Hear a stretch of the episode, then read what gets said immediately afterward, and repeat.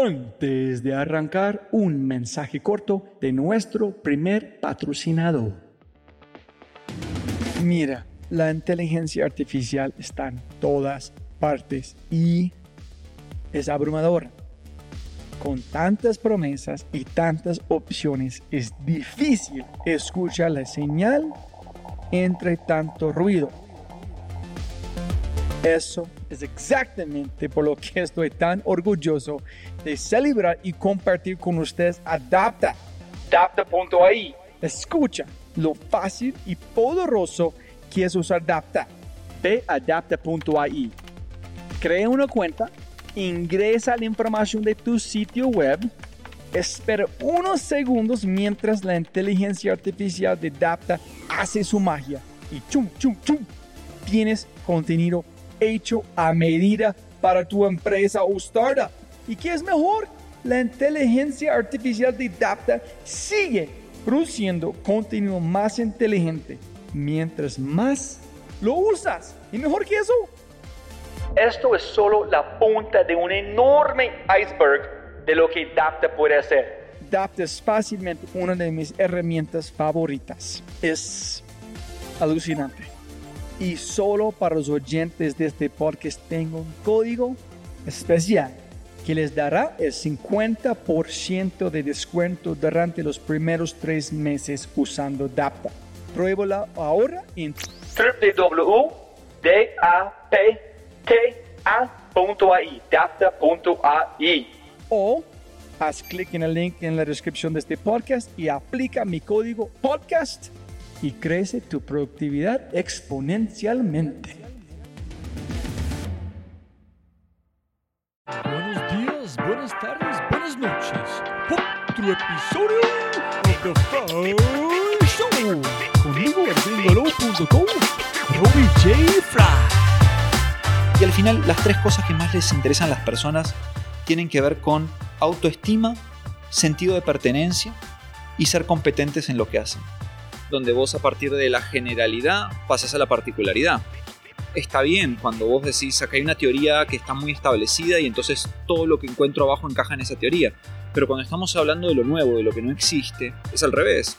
O sea, es una competencia entre marcas que van muy lento y emprendedores no preparados, con lo cual por eso al final la conclusión es que la evolución del ecosistema ha sido lento. Ahora, el problema que tienen las empresas que solamente se basan en el Big Data y que solamente van a, entender el problema puntual es que solamente hacen mejoras incrementales pensando en el problema.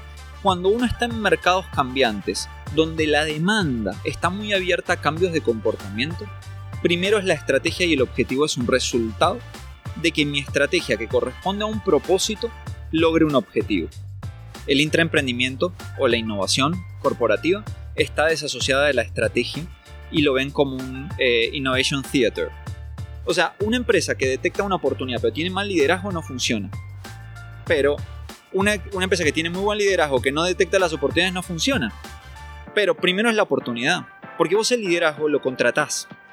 Que es, las empresas tienen que ser más productivas. Sí, las empresas tienen que ser más productivas y eso es una falencia pero la empresa tiene que ser primero competitiva y después productiva. O sea, ser productivo para producir algo que la gente no quiere es un gran error. Entonces, no, es que justamente las empresas tienen que dejar de pensar en horizontes y pensar que el único horizonte es el uno, el de hoy. Y es decir, señores, ¿qué tengo que empezar a acelerar hoy? Porque el mercado cambia tan rápido que si yo el año que viene no le estoy ofreciendo dentro de mi propuesta de valor esto al mercado, el mercado va a hacer switch a otra solución. Entonces, las empresas deberían empezar a pensar en modelos tipo Zero Based Budget, donde al final haya presupuestos centralizados y empiezan a asignar más presupuestos a innovación en la medida que ven los avances que quieren ver. Compartir, compartir, compartir. Por favor, tengo un gran, enorme, gigante favor para preguntar a mis oyentes y mis queridos.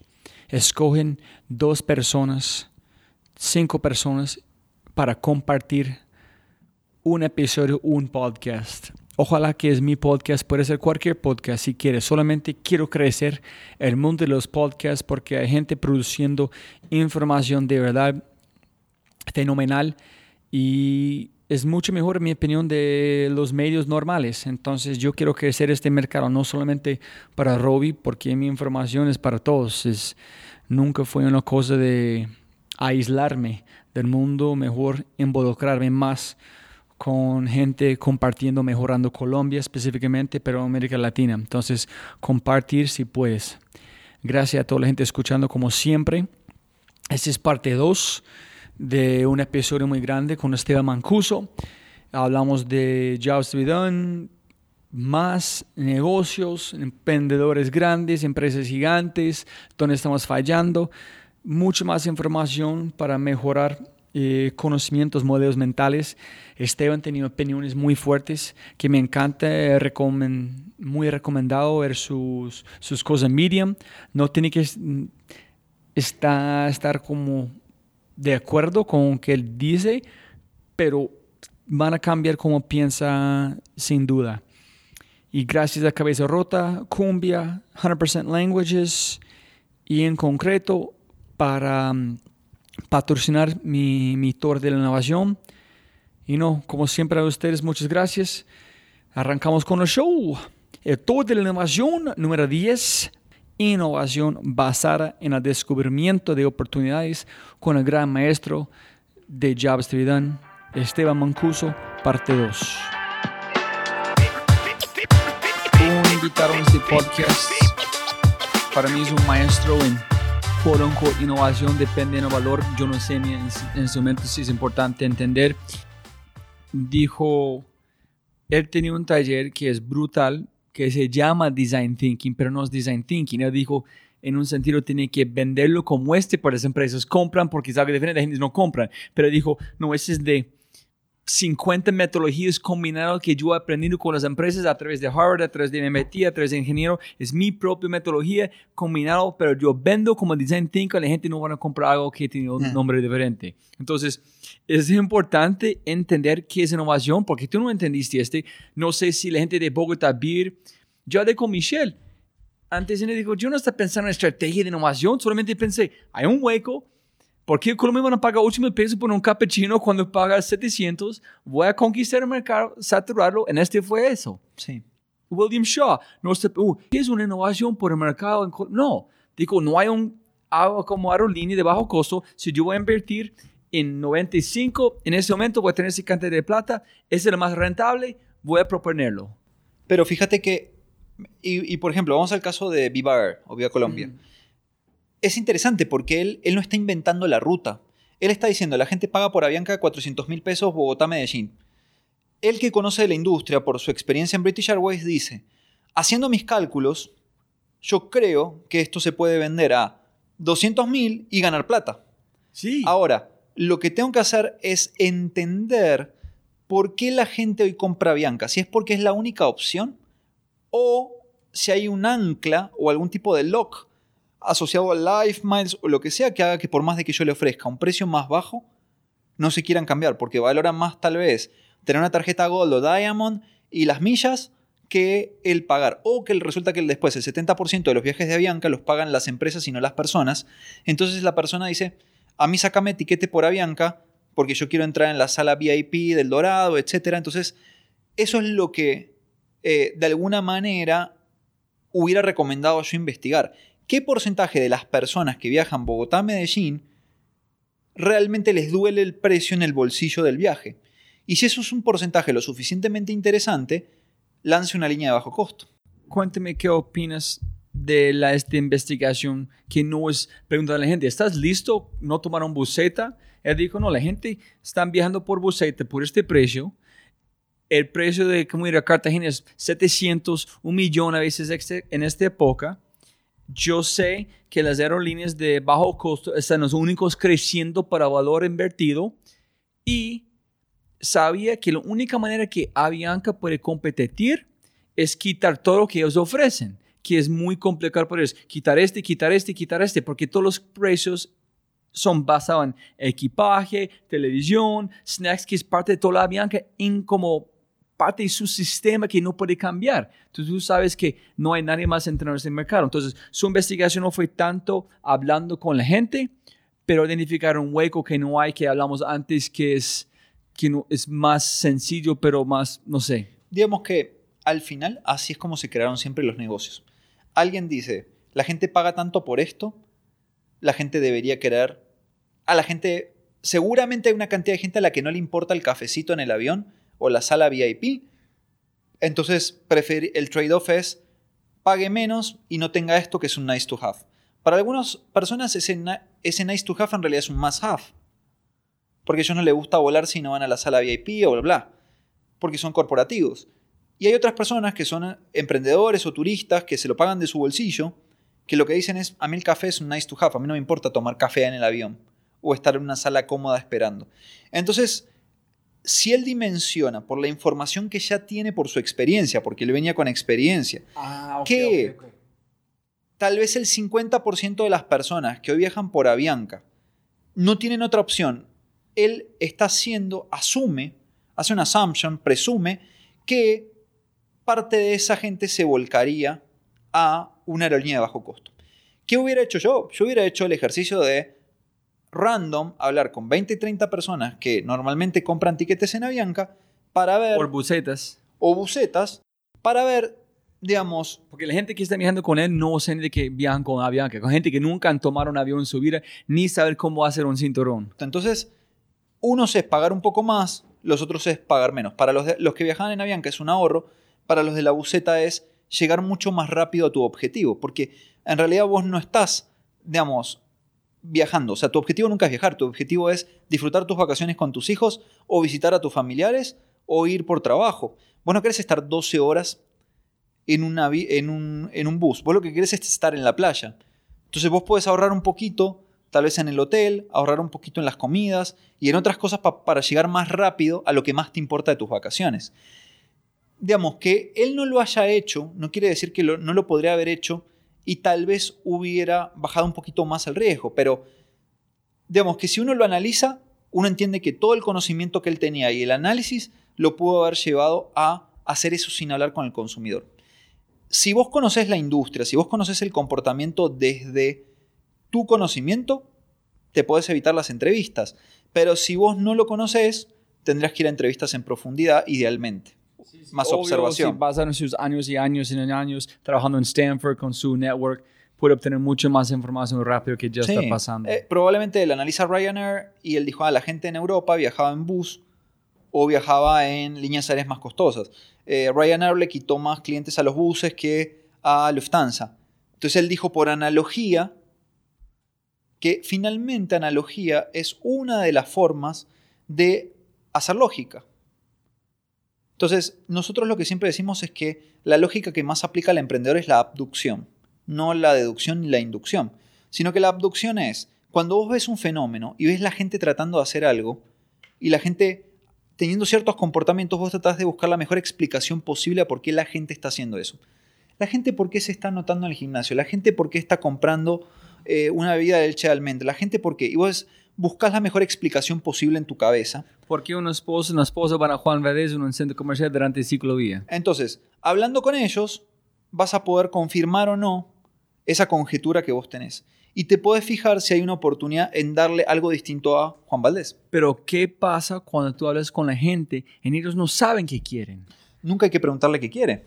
Las digamos, nosotros lo que siempre preguntamos es, contame, por ejemplo, de tus compras, contame de tus comportamientos, comprame, contame de tu vida, contame, y a, partir de eso empezar a que ellos solos empiecen a contar qué cosas han estado tratando de lograr y no han podido lograr. Si uno le pregunta qué quiere, le va a responder cualquier cosa. Si uno le dice, contame un poco algunas compras que hayas hecho últimamente, nuevas, o algún cambio de solución. ¿Por qué te pasaste de Huawei a iPhone? ¿O por qué te compraste de este a este? Entonces, ah, ok. Y uno se da cuenta que en realidad, más que más capacidad en el teléfono, o, poder estar conectado a través de iTunes, lo que quiere es impresionar a sus amigos. O sea, al final es sentido de pertenencia. Es que todas, digamos, hay algunas necesidades que son básicas, que son las necesidades de alimentarse, respirar, bla, bla, bla. Pero después, el resto de las necesidades son emocionales. Y las necesidades emocionales, y hay un señor que, eh, que se llama Kenan Sheldon, que, que hizo unos, unos estudios muy interesantes sobre eso, Y al final, las tres cosas que más les interesan a las personas tienen que ver con autoestima, sentido de pertenencia y ser competentes en lo que hacen. Las personas detrás de la mayoría de sus decisiones, que no son decisiones de subsistencia, toman decisiones que encajan en alguna de esas tres cosas. En pertenecer a algo, en mejorar su autoestima o en ser competentes para desarrollar algo. A veces ser competentes es ser competente como padre. ¿Cómo hago para ser mejor padre? ¿Cómo hago para ser mejor esposo? Ahora, claro, cuando uno mira la compra y vos le preguntás para qué compró eso, él te va a explicar que lo compró para algo funcional, probablemente. Pero detrás de lo funcional hay algo emocional, que es la, la razón de eso. Vos te anotaste en un gimnasio. ¿Por qué te anotaste en el gimnasio? Porque quiero estar en forma. ¿Por qué quieres estar en forma? Quiero estar en forma porque siento que estoy envejeciendo y a mí me da miedo que mi esposa ya no me vea atractivo. Entonces, vos en realidad lo que querés es un tema de autoestima y sentir, seguir sintiendo que vos sos la persona, digamos, de la que tu esposa se enamoró y que no piense que ahora sos, digamos, nada, otra, otra persona distinta. Y te da miedo y entonces querés verte mejor porque no querés que ella, eh, digamos, tener el riesgo mental de que ella esté mirando a otros hombres o le parezca más atractivo, bla, bla. Y también una, una cosa que yo aprendí de Carlos Osorio, él tiene una manera cuando están después de la investigación, la conversación, midiendo si es un hallazgo o no, es si tú puedes observarlo, no es un hallazgo. Si tú puedes tocarlo, o ellos dicen, no es un hallazgo. Hay dos otros niveles que definen que es un hallazgo. Pero si la gente dice, no, yo no me gusta por este, ese no es un hallazgo. Si tú puedes observar a la gente haciendo algo, no es un, no es un hallazgo. Es más allá que la gente no está diciendo, que tú tienes que interpretar porque es muy complicado y ese encontrar es el Del Big Data. ¿Por qué tantos proyectos de Big Data fracasan? Es más que nada por la calidad, la calidad de los datos no es buena o simplemente te explica qué compró la gente, pero no te explica ni por qué lo compró ni cómo lo usó, que son, digamos, digamos parte de lo importante. Entonces hay, por ejemplo, una autora que se llama Tricia Wang, eh, que ella es una etnógrafa, que ella habla de thick data. Ella dice, el big data tiene que completarse con el thick data, o Martin Lindstrom habla de small data. Pero Tricia Wong en el año 2009 fue contratada por Nokia para ver cómo Nokia podía insertarse mejor en el ecosistema chino de teléfonos celulares. Y ella se fue a China y empezó a coexistir con gente de China en distintos contextos y ella descubrió que la gente de China estaba yendo, digamos, digamos usando mucho los SMS, usando como jueguitos en los celulares básicos, los jueguitos mínimos que tenía el Nokia y demás, y que también iban a lugares donde había pantallas eh, de internet y conexiones a internet con computadores a jugar juegos en línea. Entonces ya lo que dijo es, el futuro de los productos de Nokia tiene que permitir jugar juegos más sofisticados adentro del teléfono. Porque esta gente que tiene unos jueguitos sencillos en el celular va a jugar otros jueguitos más complejos en red, en línea. O sea, ella no le dijo cree en un smartphone. Lo que dijo es, eso es lo que yo observo. El, eh, Nokia contrató una firma de investigación de mercado y la firma de investigación de mercado le dijo que la investigación cuantitativa que hicieron no revelaba que a la gente le interesara jugar juegos más sofisticados en su teléfono. Y a ella la echaron. Ella fue despedida de Nokia. Y ella lo que dice es, ella tiene todas las fotos y toda la documentación de eso y lo muestra en sus TED Talks, y ella dice, es que estaba claro que yo no estaba proponiendo la solución. O sea, yo no estaba en la etapa de ideación, pero los insights que yo llevé, para cualquiera persona que lo hubiera visto, que podría haberle metido cabeza a eso, era el origen de los smartphones para Nokia. Y sin embargo a mí me echaron. Totalmente. El tema es para, para tener información de los consumidores, al final lo que dice Tricia Wong, también lo dice Martin Lindstrom en su libro Small Data, y otras personas que somos grandes defensores de la investigación cualitativa es que eh, los datos nos muestran qué hacen los consumidores, qué compra un consumidor, pero no nos muestran ni por qué lo compró, ni cómo lo usa, ni cómo fue su proceso de toma de decisiones. Al final la mezcla de las dos cosas tiene mucho valor. Eh, tomar decisiones solamente por Big Data nos puede generar ver correlaciones que no son causalidades. Entonces, eh, si uno realmente quiere entender los cambios en los hábitos que se han empezado a dar en los consumidores y por lo tanto cada hábito en un cambio de un consumidor tiene que ver con un objetivo, con un customer job. Entonces, si uno puede entender esos cambios de hábitos asociados a qué objetivos hay, uno puede diseñar nuevas propuestas de valor. Entonces creo que al final eh, es muy importante que sean emprendedores o sean empresas empiezan a tener conversaciones con los consumidores para entender mucho más sus cambios de hábitos, sus evoluciones en lo que son sus preferencias y esas preferencias basadas en compras. O sea, no en actitudes nada más. Cuando alguien dice yo quiero hacer esto, pero después no demuestra ninguna compra asociada a eso, es una pura expresión actitudinal, pero no tiene que ver con una decisión que haya tomado. Cuando uno ve que una persona hace algo y gasta plata de su bolsillo, skinning the game, uno puede decir, esta persona tomó una decisión, expulsó esto de su vida, contrató esto en su vida, ¿qué objetivo tiene esa compra? Esa compra que ha hecho. Pero cuando hablamos de data, Esteban, hay una manera de tomar un montón de data en buscar cosas que uno puede usar con sus con su estrategia, con su marca, o es mejor buscar data específica que tú quieres para tomar en cómo tomar una acción a través de un job to be done. O hay una manera de tomar data que tú tienes, si tú eres una empresa grande, tiene en como transacciones y usar esa data por una razón o necesitan una razón, un propósito, cómo usar la data. A ver, yo creo que la data estadística, digamos, obviamente sirve mucho para, para ver desvíos y para encontrar cómo arreglar problemas puntuales, time problems, cosas que no son complejas al final. Es como un desvío en una cadena de producción, eh, un desvío en un banco porque está pasando algo con la plataforma, un error, algo, uno lo detecta de, esa base de datos. Eh, y todo eso obviamente sirve, eh, es importante. Ya cuando uno quiere empezar a entender al consumidor, normalmente uno empieza aplicando abducción. O sea, un caso le llama la atención, algo, una anomalía, algo que uno ve, y trata de buscar la mejor explicación posible. Y crea una hipótesis esa hipótesis tiene que tener unas condiciones de validez. En, eh, Charles Sanders Peirce llamó inicialmente a la abducción, que es como una derivación de la inducción, hipótesis. Finalmente no es una hipótesis si no hay unas condiciones de validez, entonces a ese dato que vos viste, que te llamó la atención, deberías cruzarlo contra otras cosas para empezar a construir una hipótesis. Esa hipótesis finalmente la puedes salir a validar viendo si hay más consumidores, sean empresas o personas, que están teniendo esos nuevos comportamientos y finalmente construir una teoría, o sea, resolver esa hipótesis y decir finalmente acá hay algo. Entonces, a partir de ese algo yo puedo empezar a construir soluciones porque veo esas tendencias. Eh, eso, es, eso es demasiado importante eh, y obviamente no tiene una validez estadística, todo lo que tenga que ver con inducción no va a haber una validez estadística porque vamos de la particularidad a la generalidad pero en ese camino pueden aparecer un montón de desviaciones y tampoco estamos hablando acá de crear ciencia. Ese es uno de los problemas, ¿no? Digamos, mucha gente habla de que el único método válido es el hipotético deductivo, donde vos a partir de la generalidad pasas a la particularidad.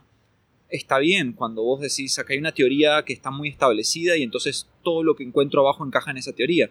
Pero cuando estamos hablando de lo nuevo, de lo que no existe, es al revés. Es de esa abducción pasar a tratar de construir una pregunta de investigación, una hipótesis inicial y validarla con una cantidad de casos hasta llegar a una saturación que no, me van a dar una validez científica de algo, pero que a mí como empresario, como emprendedor, por lo menos me da un punto de partida para empezar a construir una solución con una base más sólida y no como una idea.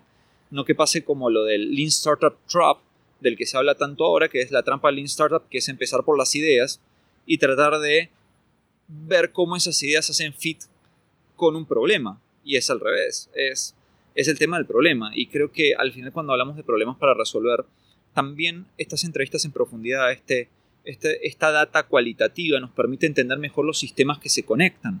Porque los grandes problemas por resolver son los weak problems. Esos son esos problemas que no tienen un principio y un fin, sino que tienen que ver con sistemas e interrelaciones donde por buscar la solución rápida por ahí dañamos algo más del problema, digamos, del sistema entonces el pensador sistémico siempre lo que dice es hay que buscar entender todas esas interrelaciones en un sistema.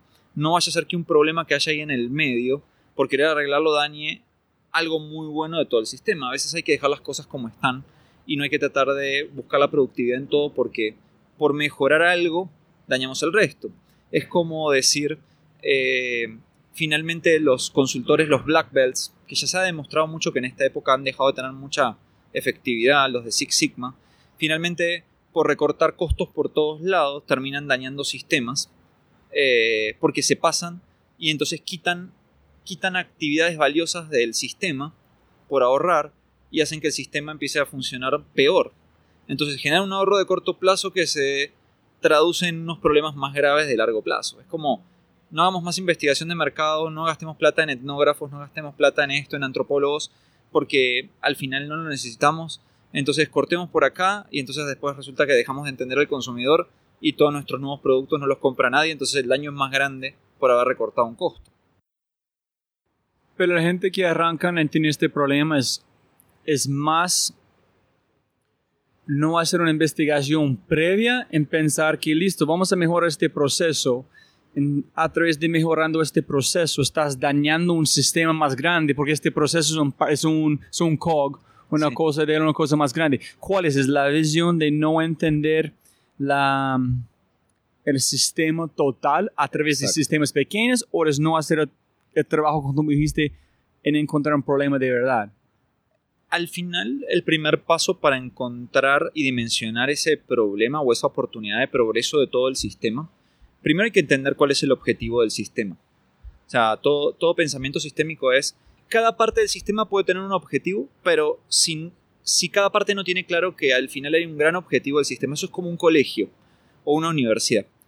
Uno puede decir que el área de reclutamiento de docentes tiene por objetivo reclutar a los mejores docentes dentro de un determinado presupuesto. Entonces, lo que hacen es salir a buscar docentes en el mercado. Pero al final buscar docentes en el mercado es un insumo que vos necesitas para dar clases. Si vos no entendés que quién es el mejor docente para el tipo de perfil de alumno que vas a tener, igual eso es un problema, porque es el mejor docente para quién. Entonces, si el área de reclutamiento de docentes se basa en que el mejor docente es por el que más experiencia laboral tiene o el que más títulos académicos tiene, sin entender que ese sistema está hecho para unos alumnos de tal perfil, es como buscar la mejor solución sin entender que hay un cliente ahí que demanda X.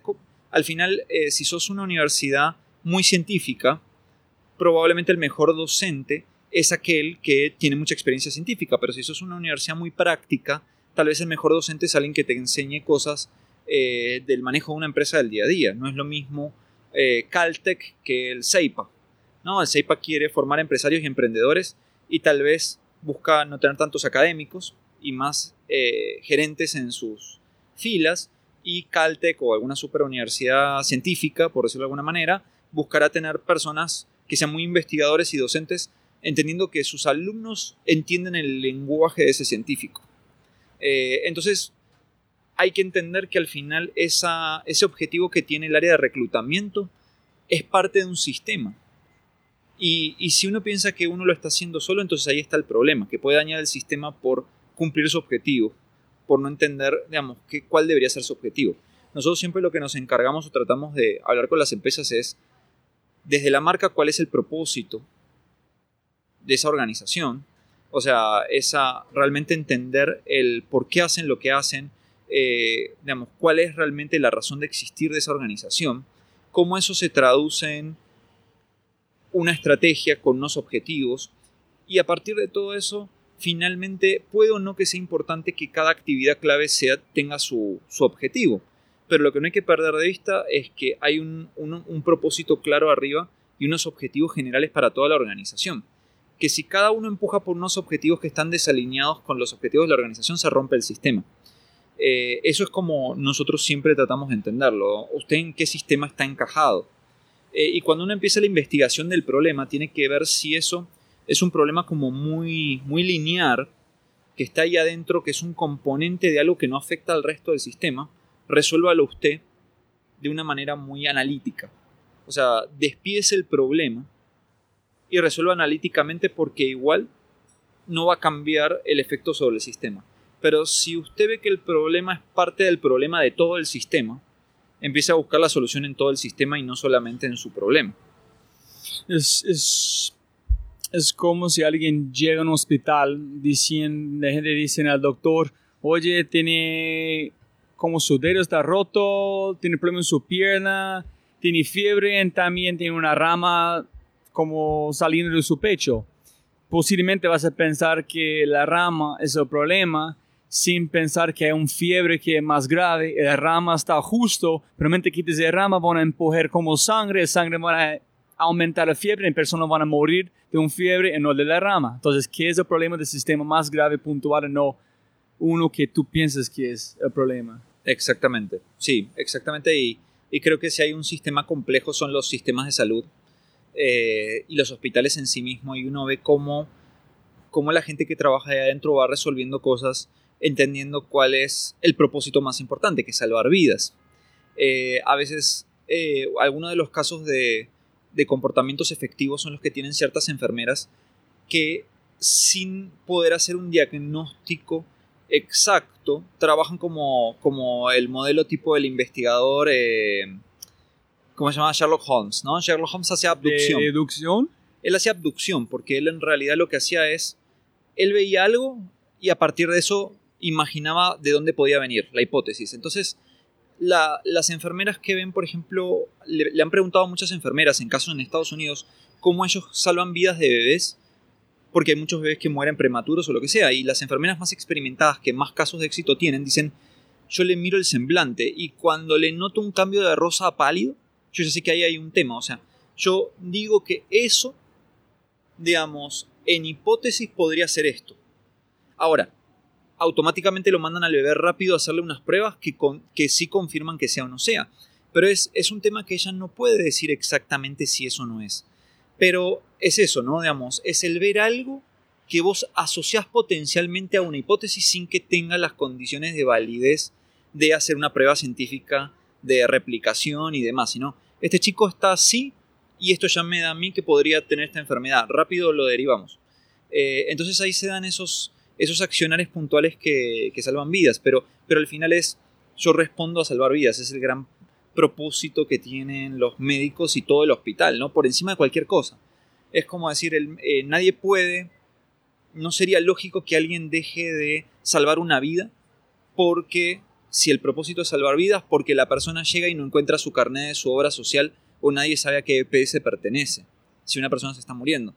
Lamentablemente acá a veces pasa que escuchamos el caso de que la persona llegó a un hospital y la EPS no, o sea, y el hospital no tenía claro si la EPS esa le cubría y no sé qué, y entre que ida y vuelta y la persona se murió.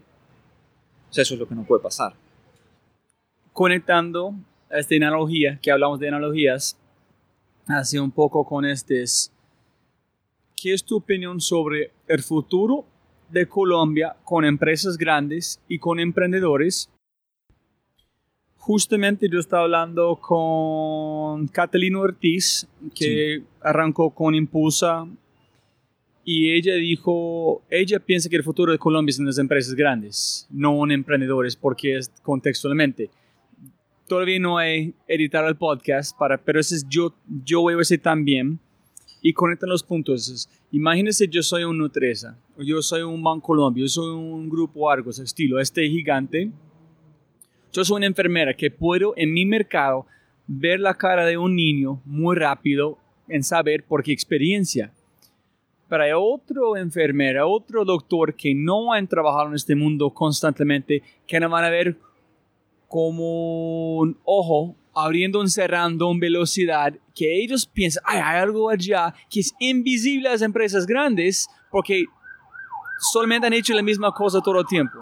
Es una muy buena pregunta y creo que en Colombia sí todavía, y coincido con Catalina, las empresas grandes tienen eh, la oportunidad de sacarle permanente ventaja a los emprendedores.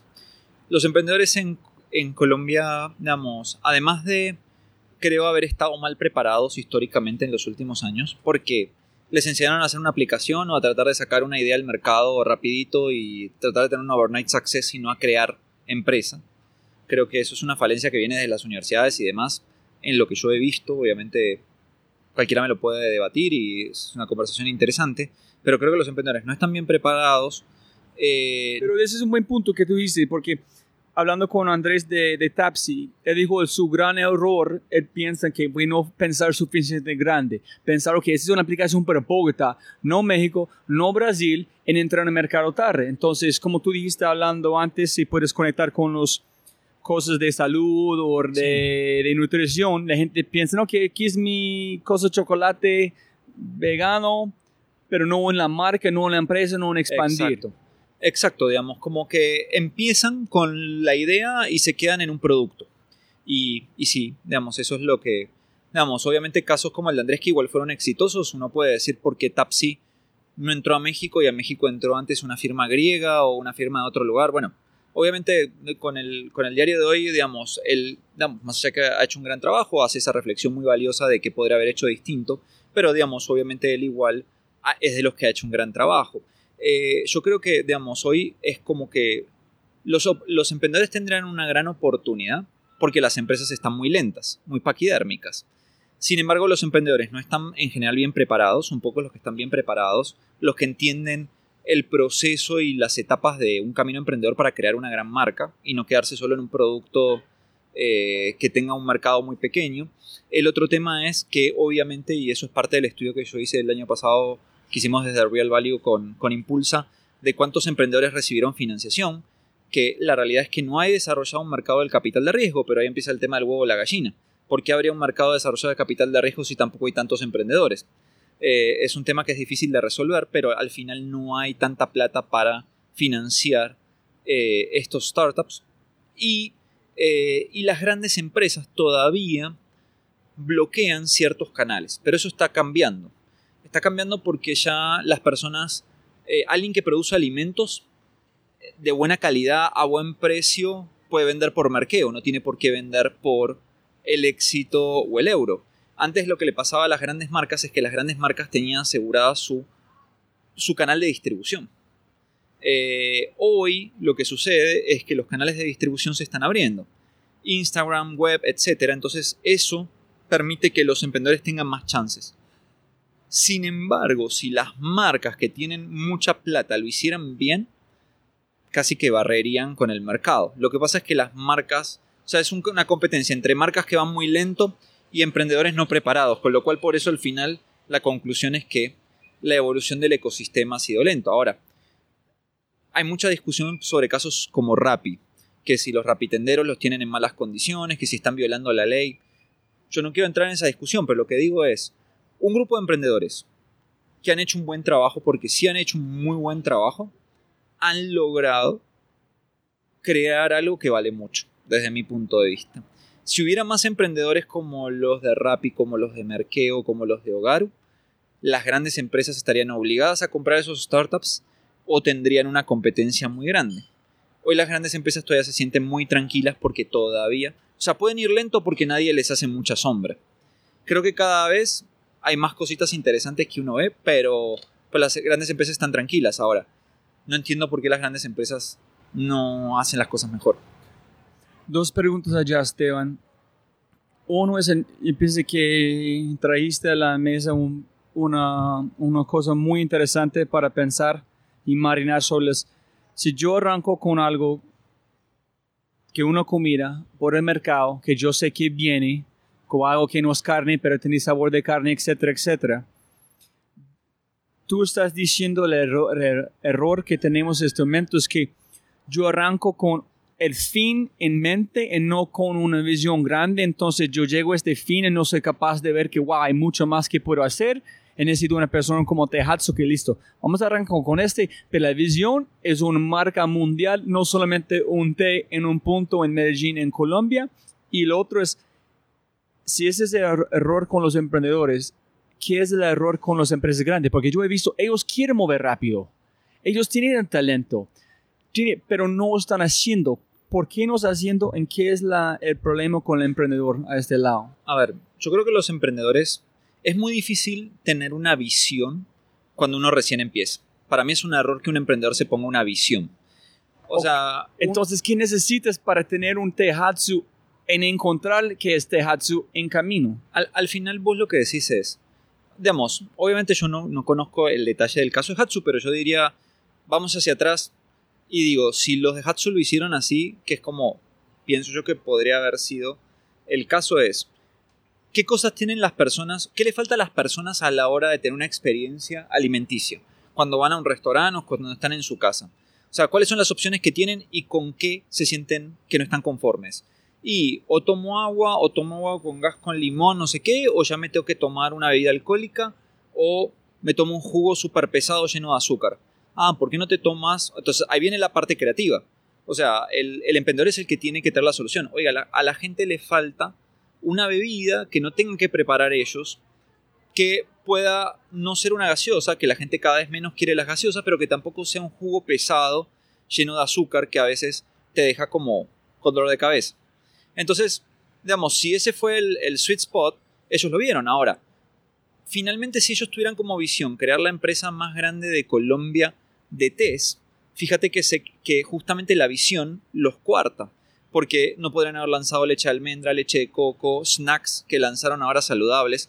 Entonces al final ellos lo que pueden decir es, nosotros tenemos como propósito crear una marca de alimentos para un estilo de vida. Pero ¿qué es la diferencia, Esteban, entre un Tehatsu que siguen innovando, creando cosas nuevas, menos como, como hablamos antes, que una persona que este es un chocolate sin la marca, sin todo, pero tiene toda la capacidad de un Tehatsu, pero algo faltando. ¿Qué está faltando en este emprendimiento pequeño que están parando ellos de expandir sus limitaciones? En, lo que yo he conocido y lo que me ha contado Juliano Kendo y lo he escuchado, es finalmente primero ellos, ellos sí pensaron en grande. No sé si con una visión, pero sí pensaron en grande.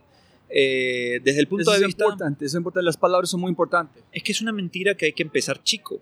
O sea, hoy hay un montón de artículos que justamente lo que hablan es de que eh, hay un artículo de un profesor de MIT que habla de cómo la falta de aporte del método Lean Startup, porque lo que dice es, al final nada grande salió de ningún startup que aplique Lean Startup. o sea, porque todos se quedan en chicos tratando de resolver un problemita eh, con ideas para resolver algo puntual. Eh, justamente toda la crítica de Peter Thiel al método Lean Startup diciendo, oiga, usted tiene que ir por algo grande, o sea, vale la pena emprender si usted va por algo grande, después llega lo que llega eh, en Zero to One y digamos, y la crítica es al método. Entonces, yo lo que creo es que ellos desde el principio, no sé cuántos inversionistas hay, pero yo ya conozco un montón de gente que me dice, yo fui inversionista en Hatsu y a mí me devolvió tanta plata, Hatsu. O sea, que creo que ellos empezaron con un modelo tipo 50 Friends, donde juntaron plata, se preocuparon mucho por el producto, por la imagen del producto, por la historia del producto. Entonces, finalmente crearon algo muy interesante que hoy se empieza a replicar entendiendo que había ciertas personas que querían consumir cosas diferentes enfocados en que supuestamente el té es saludable y crearon un primer producto, que fue el té. A partir de eso ellos se dieron cuenta que en realidad el cambio de hábitos de los consumidores a una vida más sana no es solamente en la bebida. Es en la leche, eh, leche de coco, leche de almendras, snacks, En cambio, el startup, como lo vimos en Appsco y casi todos los programas de emprendimiento que vimos en el país, se enfoca en la persona tiene un problema puntual y usted con una aplicación tiene que resolver ese problema. Una visión absolutamente cortoplacista, puntual, de time problem, sin entender el todo del consumidor, sin entender los objetivos del consumidor en su vida. Y eso lo único que genera es, o sea, yo a veces me río porque he visto eh, aplicaciones que no, esta es una aplicación para que una persona te vaya a sacar la sangre a tu casa. Eh, con todo el cariño, pero las aplicaciones de, de manicure a domicilio, ¿no? O sea, es como, hay gente que está haciendo cosas interesantes en eso, porque yo conozco un emprendimiento que las emprendedoras son personas muy trabajadoras, pero están viendo un, punto, un tema puntual que es las personas que cuando no tienen tiempo demandan, idealmente preferirían hacerse un manicure a domicilio. Pero eso cómo encaja en toda su vida.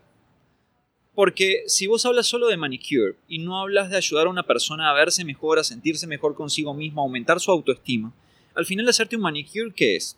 O sea, vos podés decir que hacerte un manicure es tengo las uñas de los pies tan largas que necesito a alguien que me las corte porque no me entra el calzado. Eso no es lo normal.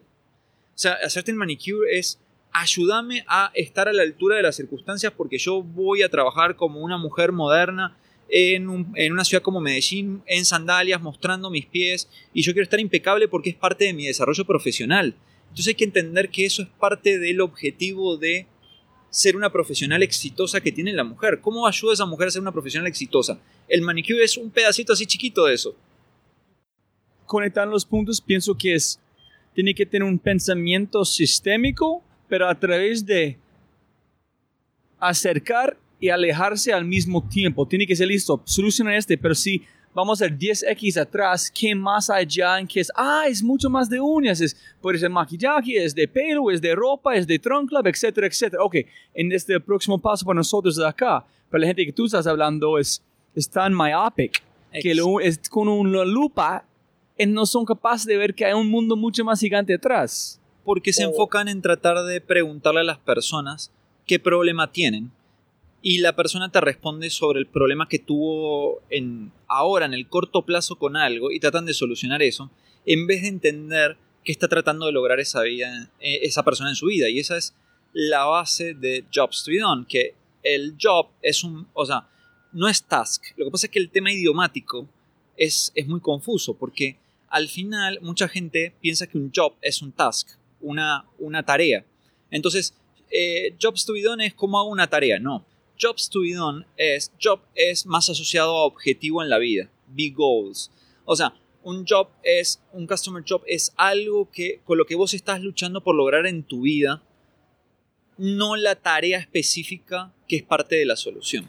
Y posible el, el- el gran poder en un sentido con Jobs to be Done es dar, regalar a alguien un perspectivo amplio y corto al mismo tiempo, menos de algo que es un deta- detallita. Es como el, aquí es el sistema, aquí es el be Done de un sistema grande. En cómo tú quieres mover en cualquier lado, puede. al final es aplicar como el 5Y al tema. Por ejemplo, el, el famoso ejemplo de eh, que decía Theodore Levitt, el profesor de marketing, de el, el agujero eh, y el taladro, la máquina de agujereadora. O sea, las personas no quieren comprar un taladro, las personas quieren un hueco en la pared. En realidad, las personas no quieren un hueco en la pared. Las personas quieren, por ejemplo, ambientar su oficina para que sus clientes entonces, eh, digamos, o sus empleados sientan un buen clima laboral. Vos lo que querés es retener a tus empleados por un buen clima laboral o sorprender a tus clientes porque vean una oficina muy pro, muy moderna y digan, esta es la empresa con la que quiero trabajar. O sea, nunca el objetivo fue ni comprar un taladro ni hacer un hueco, ni colgar un cuadro. Es lo que eso te permite lograr. Entendiendo eso, uno puede encontrar patrones de comportamiento de las personas con objetivos en un determinado contexto y pensar soluciones nuevas. El problema que tienen las empresas que solamente se basan en el Big Data y que solamente van a, entender el problema puntual es que solamente hacen mejoras incrementales pensando en el problema. Es el caso de los hoteles versus Airbnb. Todos los hoteles al final, cuando vos te vas, te hacen una encuesta de satisfacción y te, te piden que puntúes sus servicios. Y ellos deben ver y decían, del 1 al 5, ¿cómo le fue con el bar? 3.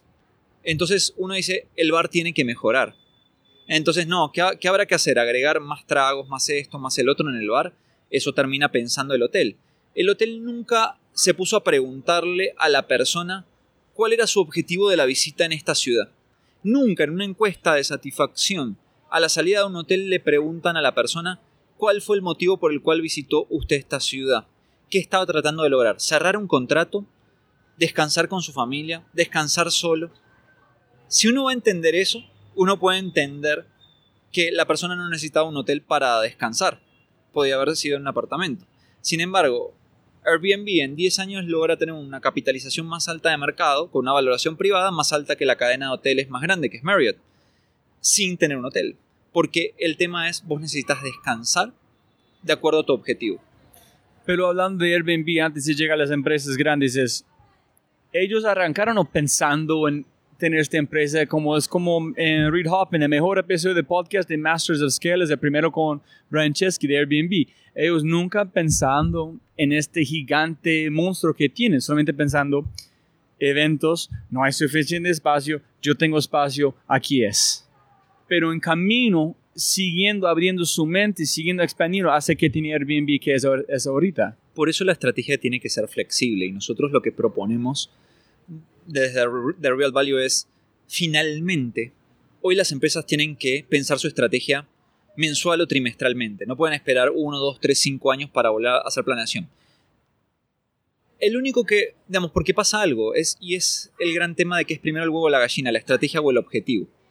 Cuando tu mercado está cambiando y vos todavía no entendés hacia dónde va el mercado, vos diseñás una estrategia para tratar de satisfacer esos cambios en las preferencias en los consumidores que todavía no conoces exactamente, con lo cual no te puedes clavar un puñal poniéndote unos objetivos con algo que desconoces. Tu objetivo es aprender todo el tiempo del mercado para diseñar productos que encajen dentro de tu marca y que sean rentables. Se acabó la época donde vos podías poner el objetivo o la mega, que son temas obsoletos de hace 20 años, donde vos podías poner una meta de cuánto voy a facturar en el año 2025 o el 2030. O sea, uno, uno tendrá que preguntar si esa empresa va a existir en el año 2025 o 2030. Lo que uno puede tener es conservar un propósito al año 2025 o 2030. Pero ¿en qué va a estar esa empresa si no? Imaginémonos IBM todo lo que cambió en su historia. O sea, si IBM se hubiera puesto un objetivo donde siempre hubiera seguido haciendo lo que hacía al principio, no tiene ningún sentido. Hay una discusión muy interesante que yo puse en LinkedIn, que era qué es primero el objetivo o la estrategia. Y la mayoría de la gente dijo el objetivo. Y yo digo, no. Cuando uno está en mercados cambiantes, donde la demanda está muy abierta a cambios de comportamiento, primero es la estrategia y el objetivo es un resultado de que mi estrategia que corresponde a un propósito logre un objetivo. Cuando un objetivo es primero, cuando tu objetivo no se mueve. Yo tengo por objetivo en dos años correr una maratón. Mi cuerpo, mi entrenamiento y 42 kilómetros. Salvo que me cambien las reglas de la maratón y la estiren a 48 kilómetros o desaparezcan las maratones, yo me puedo preparar para lograr un objetivo que está fijo. Pero ¿cómo puedo saber yo si le voy a seguir vendiendo al mismo consumidor dentro de 2, 3, 5 años cuando no sé si dentro de 2, 3, 5 años el entorno cambia y el consumidor cambia de preferencias? ¿No, no opinas, Esteban, que es, este suena mecánica en un sentido que es, es, tú dices que estrategia primero, objetivo, después a través de tratando de lograr un Cuando logras tu propósito, o como no, tienes un propósito, logras tu objetivo a través de una estrategia. Sí no es en un sentido como física cuántica cuando el electrón tiene una probabilidad de estar en un lugar en un momento pero nunca está en este momento. Entonces es más es aquí es aquí es aquí es aquí. Absolutamente. Mira que hay, hay un autor que escribió un tema interesante que dice que las empresas que evolucionan no hacen causal reasoning sino que hacen effectual reasoning. Y básicamente es el mindset del emprendedor que es yo empiezo, yo detecto una oportunidad en el mercado porque entiendo que hay gente que está pidiendo ayuda para algo. Para nosotros la traducción más fácil de un job to be done es traducir a ayúdame a lograr mis objetivos. Entonces yo estoy tratando de lograr un objetivo en mi vida que es ser un mejor padre, compatibilizando mi trabajo con el tiempo de dedicación. Y la realidad es que yo organicé mi vida de una manera, pero no estoy logrando ni hacer bien ni mi trabajo, ni estar todo el tiempo que quiero con mis hijos. Yo tengo un job to be done. Entonces, el emprendedor ve eso y empieza a diseñar soluciones para que vos logres eso, logres tus objetivos. Pero al final, él ve la oportunidad, tiene un propósito, una motivación como emprendedor y un propósito que es ayudar a las personas a tener una mejor vida. Empieza a diseñar soluciones a partir de ese job to be done y no sabe exactamente cuánta gente le va a comprar su solución en el primer tiempo, ni cuánto va a tener que ir ajustando esa solución.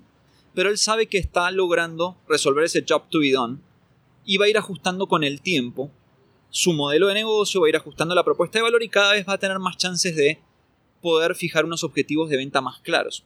Pero así se va moviendo, hacia adelante. Pero no arranca con propósito, que yo veo a este padre, Robin necesita algo, y yo...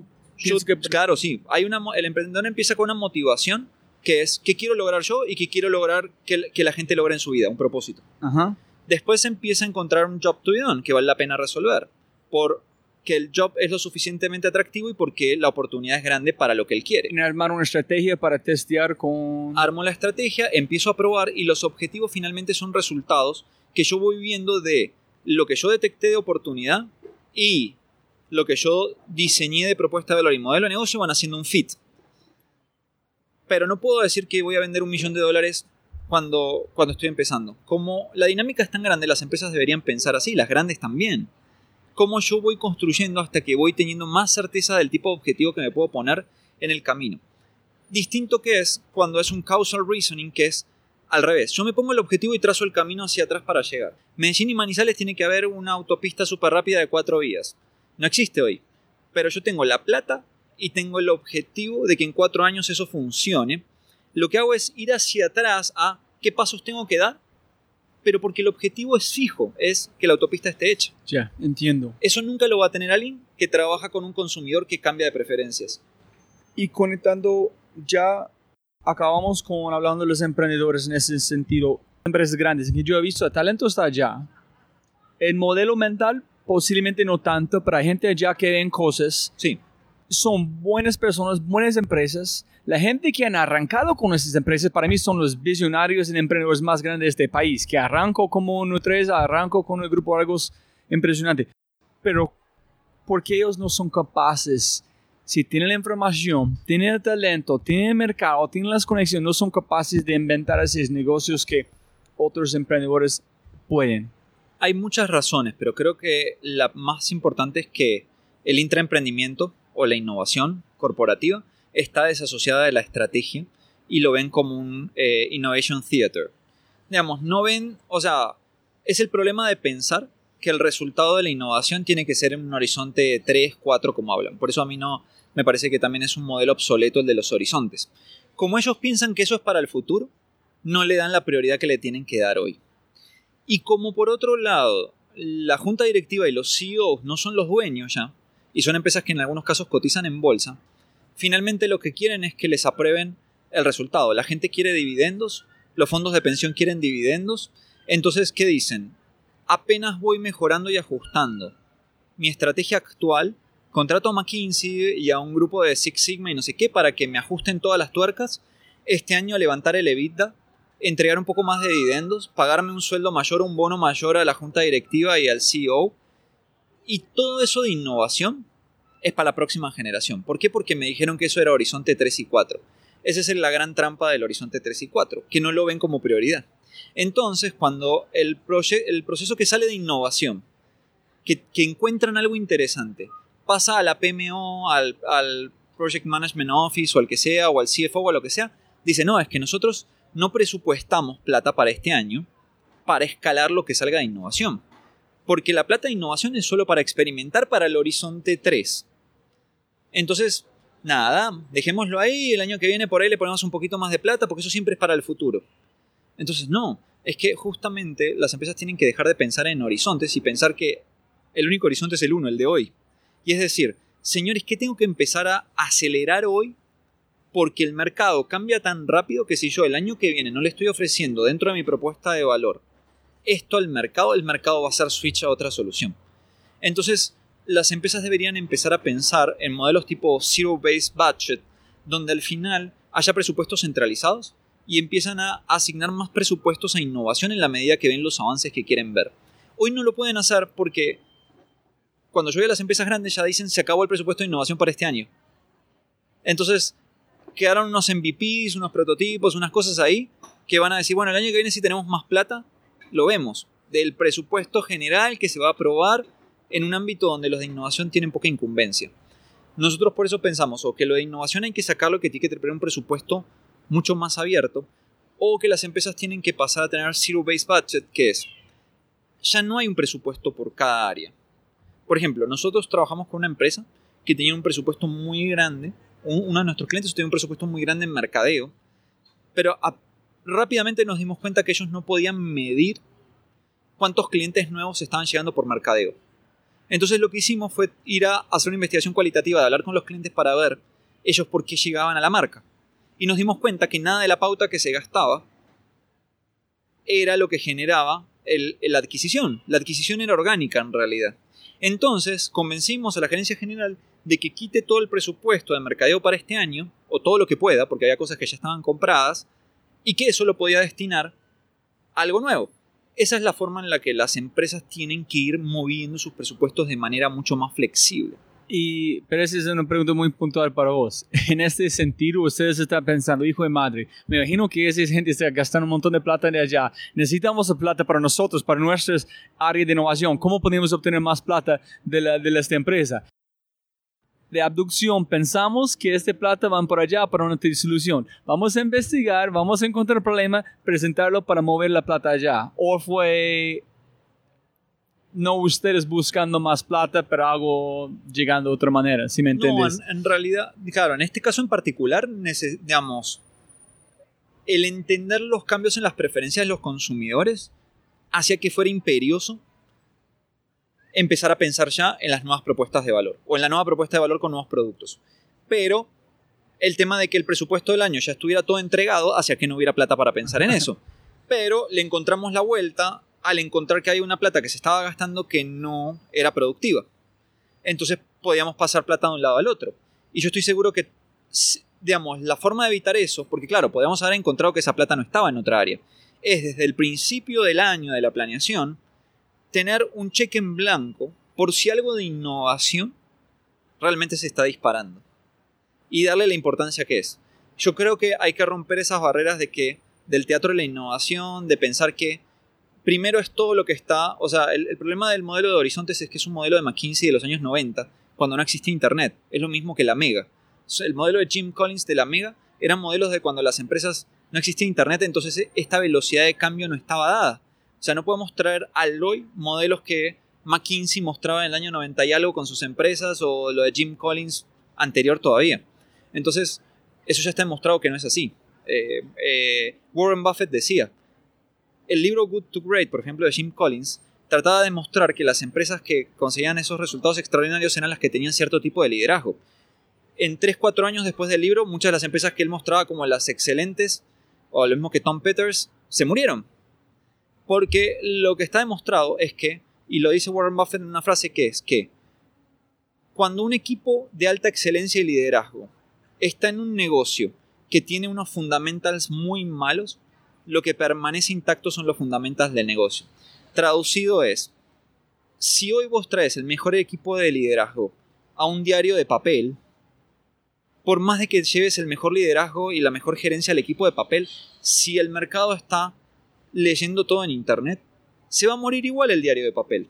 Entonces, eh, es más importante, o sea, si bien las dos cosas tienen que balancearse, el estilo de liderazgo efectivo con la dinámica del mercado, la dinámica del mercado es la que manda. O sea, una empresa que detecta una oportunidad pero tiene mal liderazgo no funciona. Pero una, una empresa que tiene muy buen liderazgo que no detecta las oportunidades no funciona. Pero primero es la oportunidad. Porque vos el liderazgo lo contratás listo, con un caso no real, eso voy a inventarlo porque sí. piénsalo mucho y conectar todos los puntos. Eh, es, si yo soy nutresa, tengo una área que es carnes. Sí. Para mí, yo pienso que el mundo de carnes van a acabar mucho más rápido que la gente, desde este salud, desde este ambiental. No hay ninguno menos de proteína, pero todos muy pronto podemos, ah, ya estamos haciendo. El 7%, el 7 de la población de España es flexi-vegetariana. Ya sabemos dónde vamos. Colombia, estamos en un contexto completamente diferente. Chicharrón, morcilla, este, estamos hablando de una, una cultura. Entonces, si yo estoy, tengo mi mega, soy una empresa nutricia, duplicar las ventas 2020, etc. Un H4 o H3, etc. puede ser carne que no es real, en un sentido, es como biológicamente diseñado. Estoy aplicando que tú dices no funciona, que no es una meta, estoy pensando en H4. Este está bien como este, como si yo entiendo un mercado, pero yo sé contextualmente no es bueno por ese momento, ¿cómo conectar los puntos con este caso? Es que es un excelente caso porque eh, yo sin, simplemente habiendo visto la mega de Nutresa y todo eso que me parece ridículo, digamos, primero creo que Nutresa no tiene claro su propósito porque por un lado hablan y hacen publicidades de Nutresa te ayuda a estar más sano y por otro lado compran el corral, que está claro que la alimentación de la hamburguesa no es lo más sano. Entonces ahí tienen una crisis de marca y de identidad. Eh, digamos, yo lo que siento es que yo que soy vegetariano, hace rato no voy al corral porque el corral no me ofrece una opción vegetariana. Entonces me voy a Monsieur Burger, me voy a Home Burger o me voy a cualquier otro porque no ofrecen una opción vegetariana. Entonces, me parece que si ellos están pensando que lo vegetariano es el horizonte 3 y 4, ya están perdiendo desde hoy. Ellos deberían estar hoy, hoy, muy pegados a entender la evolución del vegetarianismo y el veganismo para sacar productos hoy, porque Pero con H4 para mí es cosa que es, es, es algo inventado de un laboratorio completamente. H2, H1 es una hamburguesa que es 4, 5 de igual cantidad de opciones vegetarianos de real. Este para mí es H1. Pero una fábrica de cosas que no es real, inventando cosas, este para mí es H4. ¿Cómo conectar este Lo y que- no llamarlo H4? Lo que pasa es que para mí ese es el yo no lo veo eso porque veo como un tema a ver, salvo las empresas que son technology led, por ejemplo, como Google. Google perdió una cantidad de plata con Google Glass y ellos lo que dicen es es que mi propósito es parte de mi, digamos, de, mi identidad, mi propósito tiene que ver con crear las tecnologías que no existen. Entonces a mí no me importa perder en eso. O sea, pero cuando vos ves empresas que lo que te están diciendo es, su propósito no está claro. Y están pensando que hay un H4 que es inventarnos la nueva hamburguesa vegetariana. Está claro que nunca lo van a hacer. Porque el día a día y la presión que tienen de cumplir con sus inversionistas y sus metas hacen que siempre pospongan eso. Entonces es muy difícil conectarlo. Y el otro tema es que eso es una visión desde adentro de la organización cuando la, la visión debería ser customer centric o, customer job centric desde mi punto de vista. Yo lo que creo es que una empresa como Nutresa, si yo asesorara a Nutresa, yo no asesoro a Nutresa, pero si yo asesorara a Nutresa, yo diría es, por ejemplo, miren este caso, hace dos años yo publiqué un artículo donde mostraba la- las, saqué fotos en el supermercado de que todas las marcas de leche de almendra eran marcas importadas, porque no había nadie haciendo leche de almendra.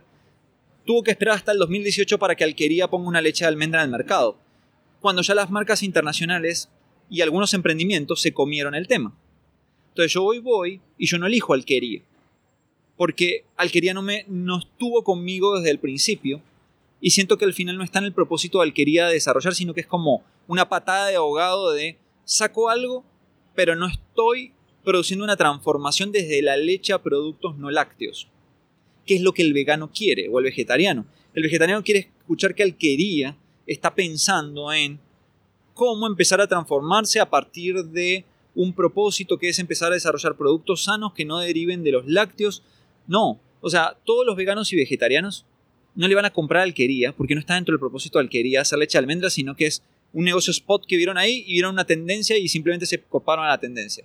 Cuando uno ve las empresas que están desarrollando como Beyond Meat y demás es, señores, la carne la vaca contamina, aparte a la, a la vaca sacrificarla es un tema terrible, miren los documentales de Netflix, nosotros vamos a hacer marcas que no utilizan productos animales. Y el vegano vegetariano quiere esas marcas, no la que está haciendo un washing, que es que lanzo por las dudas eso porque hay gente que consume eso. Entonces, O tú eres, tú, eres, transforman. tú eres el gerente de Cárnico, de toda la área de carnes de, de Nutresa. Sí. ¿Qué haces? Yo, si Vas a yo fuera Nutresa, lo que diría es, si ustedes ven que el futuro del consumo en los mercados en los que ustedes están va hacia la gente, saliendo de todo eso, ustedes tienen que hacer un statement desde el propósito que es que ustedes quieren también y entienden las dinámicas y son conscientes de todo lo que está pasando y que ustedes sí genuinamente quieren desde hoy empezar a entender a ese mercado y empezar a generar productos para ese mercado sin que necesariamente ellos digan cuándo van a salir del cárnico o si alguna vez van a salir del cárnico, pero que genuinamente están enfocados en invertir en tratar de crear las mejores soluciones para las personas que no comen carne. Y que eso sale de entender unos cambios en las preferencias de los consumidores y genuinamente entender que la carne también contamina el medio ambiente y que hay una cantidad de prácticas. Entonces, si yo fuera Nutricia estaría explicándole al consumidor, primero, qué cosas se va a hacer desde lo cárnico para tratar con más respeto a los animales. Entonces es cuando tú empiezas a entrar, la gente sabe, viene con un sentido, no solamente es montar eh, la ola de tendencias, pero es, la verdad, eso es una marca que yo puedo identificar en estar ayudando a, mí a cumplir mi reto, que es encontrar algo que no es carne. Exactamente. En serio, y no como... Entonces, si ellos dicen... O sea, yo no, por eso no creo en los horizontes porque creo que todo va, va de del mercado. Entonces, es las empresas que decididamente entendiendo estos cambios que ya son visibles, empiezan a generar. Ahora, que en 4, 5, 10 años Nutresa puede tener esa fábrica de innovación de productos para veganos, parte del hoy y de un propósito de ellos satisfacer y entender y adherirse al movimiento de los veganos, que no tiene tanto que ver con no comer carne por salud, sino por un tema de creencias de que los animales sufren y están haciendo sufrir animales y que a su vez contaminan el medio ambiente y que no hay nada a favor de todo eso. Y la última pregunta, Esteban, con este, para mí este es, es, más, es sencillo realmente decir, ok, aquí es un H4, sabemos que vamos a tener una fábrica 100% científicos diseñando los mejores sabor, carne o cualquier sabor que no es carne. Pero ahorita vamos a arrancar con el corral en quitar la mitad de, la, de las hamburguesas en poner la mitad vegetarianos. Sí pero ese es H1, H2, entonces para mí yo puedo verlo, yo puedo invertir un poquito en investigación, que no es mejor las hamburguesas que tenemos, pero también con esta información aplicar al H4 en el futuro, entonces la plata es doble o triple como, ¿dónde es mi error de usando H1, H2, H, H4, etcétera, en ese sentido en, quitar? Eh, yo lo quitaría desde el punto de vista de que decir que en H4 vos vas a estar en un laboratorio para producir alimentos para veganos o vegetarianos, es algo que primero siempre te da el margen de que lo alejes, porque es H4, entonces simplemente puede ser un mensaje. Y dos, que llegar a eso, digamos, es empezar a entender el consumidor desde el hoy. Entonces, yo lo que digo es, si yo fuera Nutresa, yo diría, yo estaría analizando, pensando, hablando con los consumidores, viendo las tendencias en alimentos, pensando incluso en los insectos, que son alimentos altos en proteína. En Colombia tiene un montón. Y, y lo estaría pensando desde hoy, y no, pensaría que en H4, yo lo que diría es, desde mi propósito, yo empiezo a invertir hoy en entender más al consumidor por qué se hace vegetariano o vegano, si es por un tema de salud, si es por un tema o un blended, o por un tema del respeto al animal o del medio ambiente o de todo junto. Y dos, ¿qué alimentos puedo hacer para, digamos, empezar a cambiarle el hábito a las personas y que coman menos enlatados, no sé, de cenú, con una cantidad de productos conservantes y demás que a la larga muchas veces terminan demostrando que son parte de lo que generan, según los estudios, lo que uno lee en Netflix, etcétera, que son lo que generan cáncer y demás, para una alimentación más sana. Pero tiene que salir de un tema de decir, Nutresa se va a enfocar en alimentar mejor a la gente. Y no sé si van a ser insectos, no sé si va a ser lenteja, no, no sé si va a ser sin animales, porque yo como Nutresa puedo decir, yo juiciosamente voy a investigar para ver porque no necesariamente la posición del vegano o el vegetariano. Digamos, hay estudios que dicen que no, que es al revés. Entonces, o sea, yo como nutresa, lo que me voy a dedicar es hacer cada vez alimentación más sana. No estoy diciendo que voy a renunciar a los alimentos de base animal. Por ejemplo, McDonald's dice, hoy ya toda la carne que va a haber en Estados Unidos en un McDonald's está clara la trazabilidad y es toda carne fresca, nada congelado. O sea, McDonald's no dice yo voy a renunciar, yo te voy a ofrecer un mejor alimento. O sea, McDonald's mejora su producto, te da un producto más rico y más sano dentro de lo que es la carne porque no tiene conservantes, no pasa por tanta cadena de alimentación, la cadena de frío no genera los gases que genera, bla, bla. Entonces, McDonald's dice, yo no voy a abandonar la carne, yo te voy a dar algo mejor. Nutresa puede decir, yo voy a desarrollar productos para veganos y vegetarianos porque creo que todo el mundo tiene derecho a alimentarse como desee y que a su vez debe tener la mejor oferta posible de una marca como nosotros, al tiempo que todo lo que no sea vegetariano, vegano, lo que sea, voy a hacer el esfuerzo de entender de qué manera lo puedo hacer mejor. Ahora, si ellos están presionados por inversionistas en bolsa, por eficiencias, por márgenes, para aumentar el EBITDA, por cumplir una mega de ventas, digamos, que digamos, se da bajando precios y haciendo los productos más baratos porque le ponen más conservantes para que duren más tiempo, para tener menos eh, producto que prescribe, que, queda fuera del mercado porque se vence. Entonces, simplemente es una empresa driven by economics, presionada, y por eso hay tanto, tanto cuestionamiento a que mientras las empresas son privadas y no públicas, tienen más gobierno de poder hacer esos cambios. Cuando las empresas son públicas, empiezan a poder a enfrentarse a un montón de cosas que no son buenas. General Electric desmanteló, no, creo que General Electric es un caso excelente porque ellos recortaron todo el programa basado en Lean Startup porque no tuvieron resultados, porque los inversionistas presionaban porque se gastó un montón de plata y no salió nada. Y yo creo que hubo dos errores. Uno, dejarse presionar por los inversionistas y no darle más tiempo.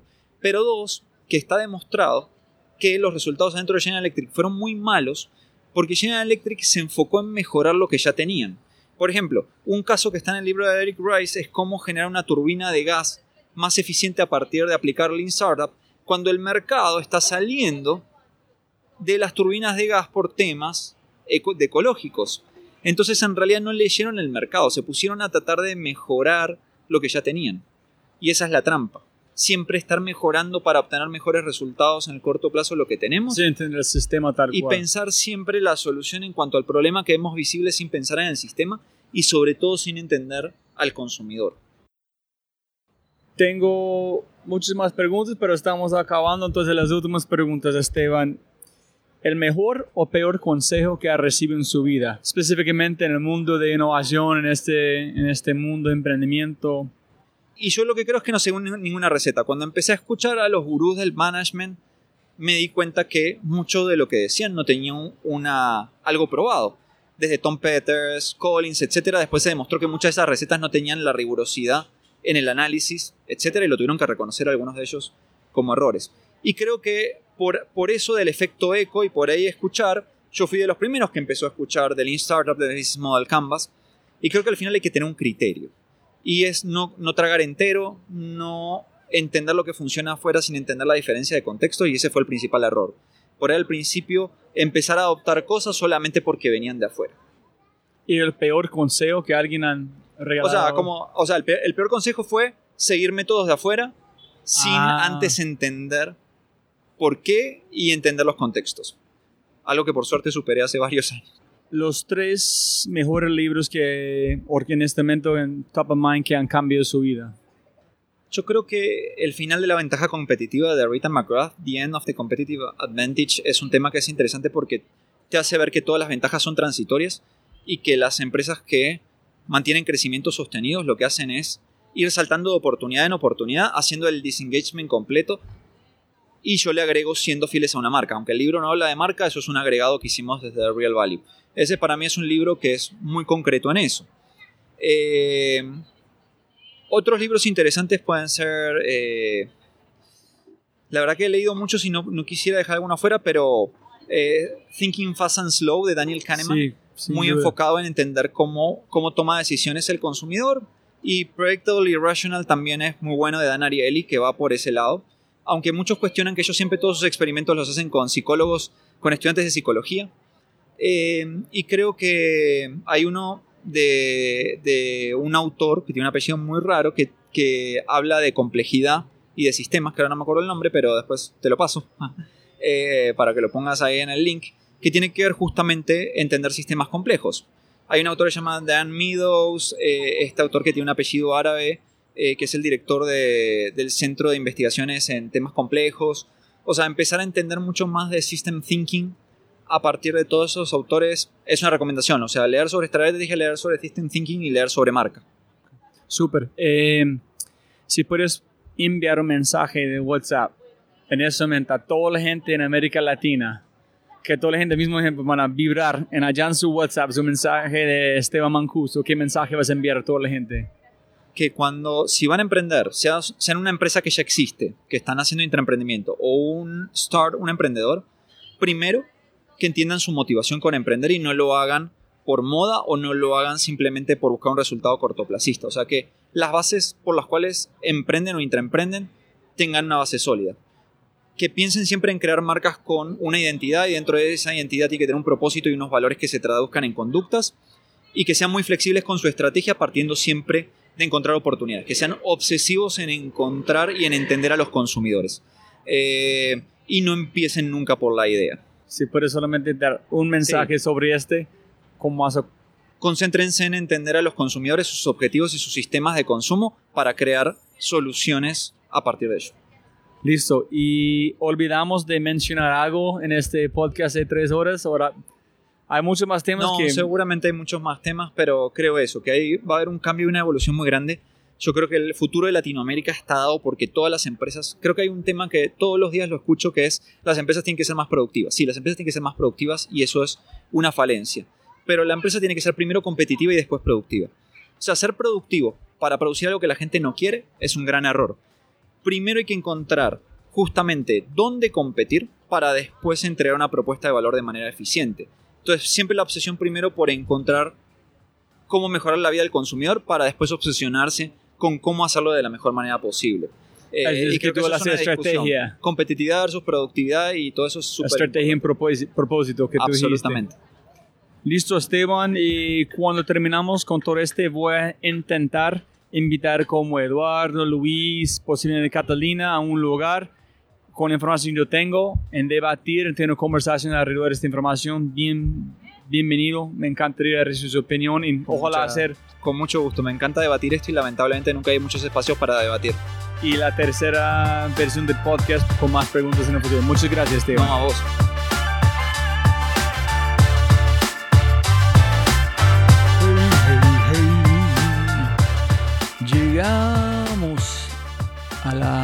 Parte favorito de Robert J. Fry.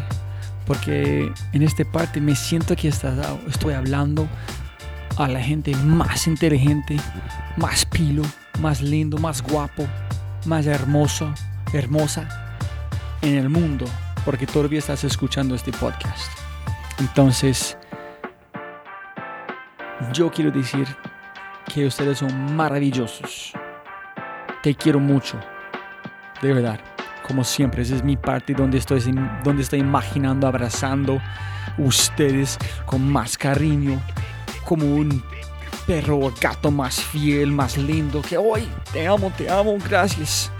Y más de este, si tienen un segundo eh, de fryshow.com, en casi todas las páginas hay un pop-up y para inscribir un test de innovación y ser parte del newsletter de The Fry Show. Si quieres recibir cosas cada semana en viernes de creatividad e innovación, es. Entonces, como siempre, muchas gracias, un abrazo gigante y hasta el próximo episodio en la próxima semana. ¡Chau!